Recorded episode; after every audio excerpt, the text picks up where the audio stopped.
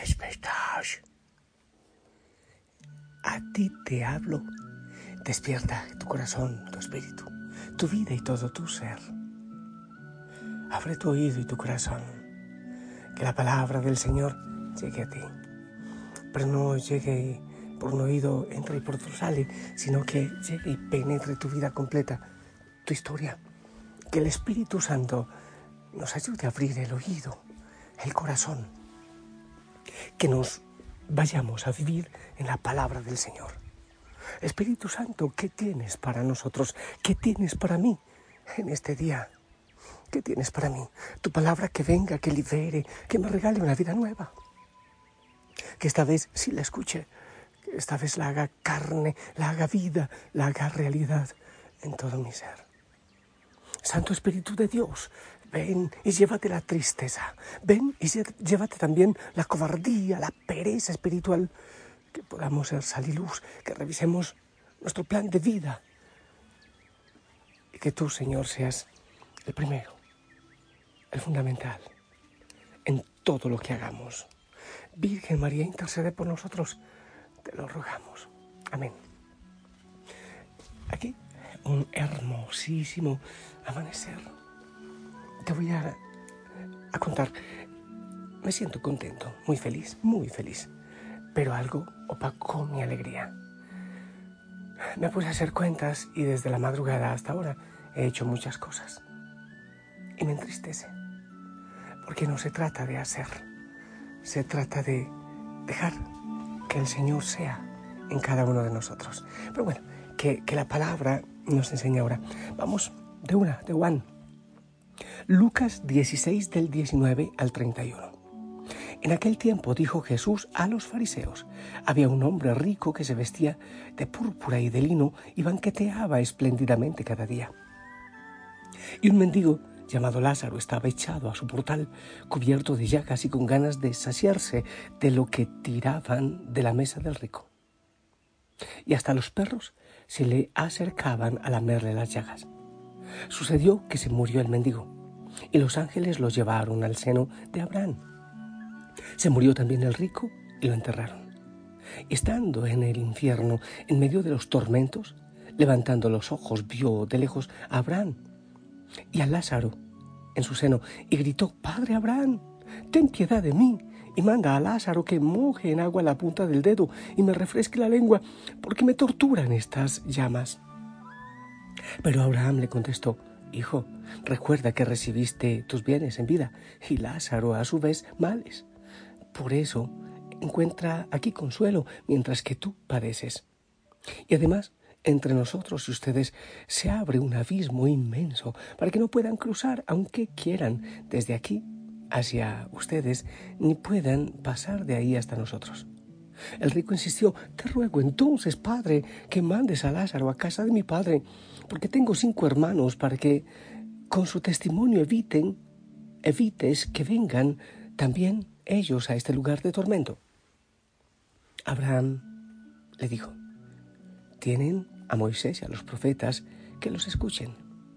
El rico contestó, no, padre Abraham, pero si un muerto va a verlos, se arrepentirán.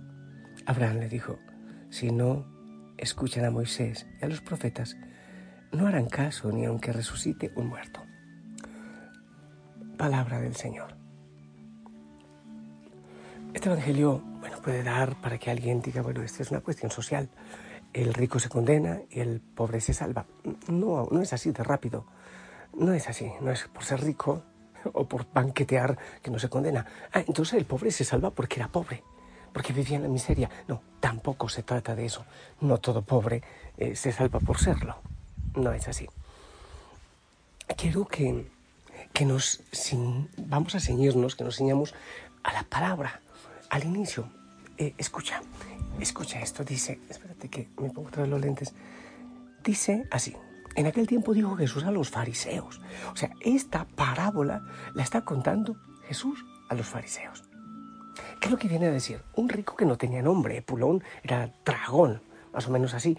Eh, Lázaro, el pobre, sí tenía nombre. ¿Por qué le está contando esta parábola Jesús a los fariseos? Eso no se nos puede escapar. Los fariseos, todavía tenemos más o menos esa imagen de ellos. Eh, el Señor ya había dicho antes, hagan lo que ellos digan, pero no hagan lo que ellos hacen. ¿Te imaginas? Eh, les identificamos con la hipocresía, fariseo. No sé, en muchos países yo he escuchado, no sé si en el tuyo, que para hablar de un hipócrita se le dice fariseo, ¡hey, fariseo! No seas fariseo. A veces como insulto, a veces en broma. Mm, dobles. Muestra una cosa y, es, y hace otra. Por la calle es una elegancia así, todo genial. Pero en casa no le importa. No le importa más o menos, así entendemos que eran los fariseos. ¿Qué tienen que ver los fariseos con este rico? Que ni siquiera tiene nombre. A ver, el, fariseo, el, rico este, Epulón, el rico dragón este, no hacía pecados en sí públicos. ¿A quién se le prohíbe comer mucho? ¿A quién se le prohíbe hacer banquetes? Eso no se prohíbe. Puede ser criticable, pero ¿es pecado? ¿Eso eh, da infierno, da purgatorio? Pues no. Yo estoy en la ley. Yo me visto muy bien, yo eh, hago eh, las oraciones, yo doy la limosna que exige la ley, yo hago los rezos que debo hacer, voy al, al templo y cuando hay que hacer ayunos, hago los ayunos. Después me engullo todo lo que he guardado en el ayuno. Más o menos hay gente así. En cuaresma, esos ayunos que después remata con todo lo que hay, más o menos. Lo que el Señor le está diciendo a estos fariseos, miren, ustedes visten muy bien, Ustedes eh, se muestran muy sencillos, muy humildes, pero cuando están en casa no, no les importa Dios. Viven para su gusto, para su placer. Gente que vive estreñida espiritual y mentalmente. Cumplo la ley como los fariseos. Tengo que cumplirla a rajatabla. Ay, que no cumple una ley, pero a mí que me importan los pobres. Yo tengo que ir a misa, pase lo que pase, me toque pasar deprisa sin saludar a los que tienen hambre, pero cumplo la ley. Yo tengo que confesarme, pero tales días. Y esos desgraciados que no cumplen la ley, esos desgraciados que ni siquiera pueden comulgar, esos desgraciados que ni siquiera pueden ir a misa son unos condenados. En cambio, yo cumplo la ley, no me importa. Después aprovecho, engullo, visto, invito a los que yo quiero y vivo una vida cómoda una vida en un precioso paraíso. Más o menos eso le está diciendo el Señor a estos fariseos. Ustedes, ustedes alguna vez dijo, son sepulcros blanqueados, porque por fuera son blanquitos, todo perfecto, pero por dentro están llenos de rapacidad y codicia. Así les dice el Señor. Claro, ustedes cumplen pero a veces son tan extrañidos mentales y espirituales que desean vivir engullendo, comiendo, festejando, vistiéndose eh, pomposamente con, con licra, lino y trajes brillantes. Pero no les importa Jesús.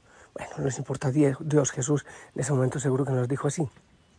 No les importa Dios, no les importa el pobre que está al pie, sufriendo y llorando, pero tú cumples la ley. Eso es fariseísmo. Yo cumplo la ley y me encierro, cierro mi puerta a mí. ¿Qué me importa a los que se están muriendo? ¿Qué me importa a los que tienen hambre? ¿Qué me importa a los que la vida les ha golpeado, que ni siquiera creen en Dios, ni siquiera van a la iglesia, porque no les importa por los golpes que han vivido? Eso es fariseísmo. Pero yo sí voy a misa. Pero yo no he matado a un cura porque me voy a confesar. Pero yo sí cumplo la ley. Pero yo sí, pero, pero... Eso es fariseísmo cuando vivimos a veces en, nuestra, en nuestras comodidades excesivas, en tantas realidades de nuestra vida, pero sin ocuparnos de Dios. Cumplo la ley, pero no le abrimos el corazón al Señor. Bueno, eh, según parece, esa falta de misericordia como que llevó a, a este rico al infierno. Eso es lo que lo que parece entenderse o lo que se entiende. ¿Por qué? Porque eh, cumplía la ley, banqueteaba, pero no se ocupaba de, Dios ni de los pobres. Como dice el Señor, tuve hambre y no me diste de comer, tuve sed y no me diste de beber. Cumplías la ley, pero todo tú lo guardabas para ti sin acordarte del pobre. Y también eh, se puede entender que Lázaro se salvó. Vuelvo a decir, fue porque era pobre fue por eso que se salvó. ¿Sabes qué pienso yo? Este hombre, Lázaro, que se salvó, que vivía hambriento, nunca demostró odio hacia este rico que le había despreciado. Nunca. En la palabra, de hecho, no hay nada de eso.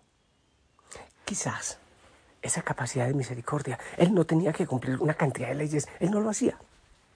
Es posible que él no haya cumplido las leyes, pero fue capaz de perdonar. Pero fue capaz de mantenerse agarradito a Dios sin odiar. El lío es que hay veces hacemos tantísimas cosas, pero nuestro corazón es como un sepulcro vacío. No está Dios. Cumplimos muchas leyes, pero no está Dios. Como diría el Señor también, ustedes se purifican el mosquito, limpian el mosquito y se tragan el camello. Hay que hacer una cosa y la otra. Sí, hay que cumplir la ley, sí, no es que no. Pero sobre todo hay que cuidar cómo está el corazón. ¿Cómo somos capaces de amar a Dios, al prójimo, al que sufre? ¿Qué puesto hay para ellos en nuestro corazón? En lo demás ya te corresponde a ti. Ya debes ser tú quien dejas que el Señor hable a tu corazón. He tenido algunos problemas con la computadora, pero aquí estamos. Yo no voy a dañar este mensaje. Pues bien, te decía que habla con, con Dios. Revisa tu corazón, cómo está Él, y los pobres y los que sufren. ¿Y cómo eres tú cuando estás fuera? Eh, tu maquillaje, tu apariencia, tu hablar. Y cuando estás solito solita ante Dios. ¿Cómo actúas? Jesús es para ti una manera de vivir.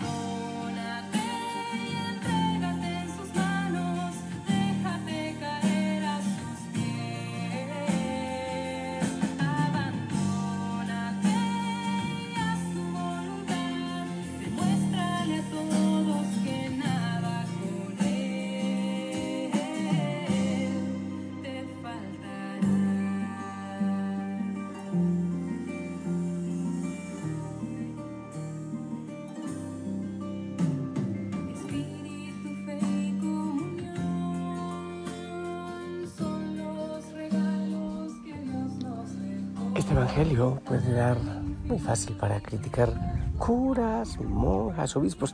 Mm, mm, ¿Sabes que no? También está hecho para ti. Es, muy fácil mirar al vecino, al otro. Mm, es para ti. Es para ti. Así que que el Espíritu Santo te deje el mensaje liberador, salvador, sanador. Y que el Señor te bendiga a ti y a los tuyos en el nombre del Padre, del Hijo y del Espíritu Santo. Esperamos tu bendición.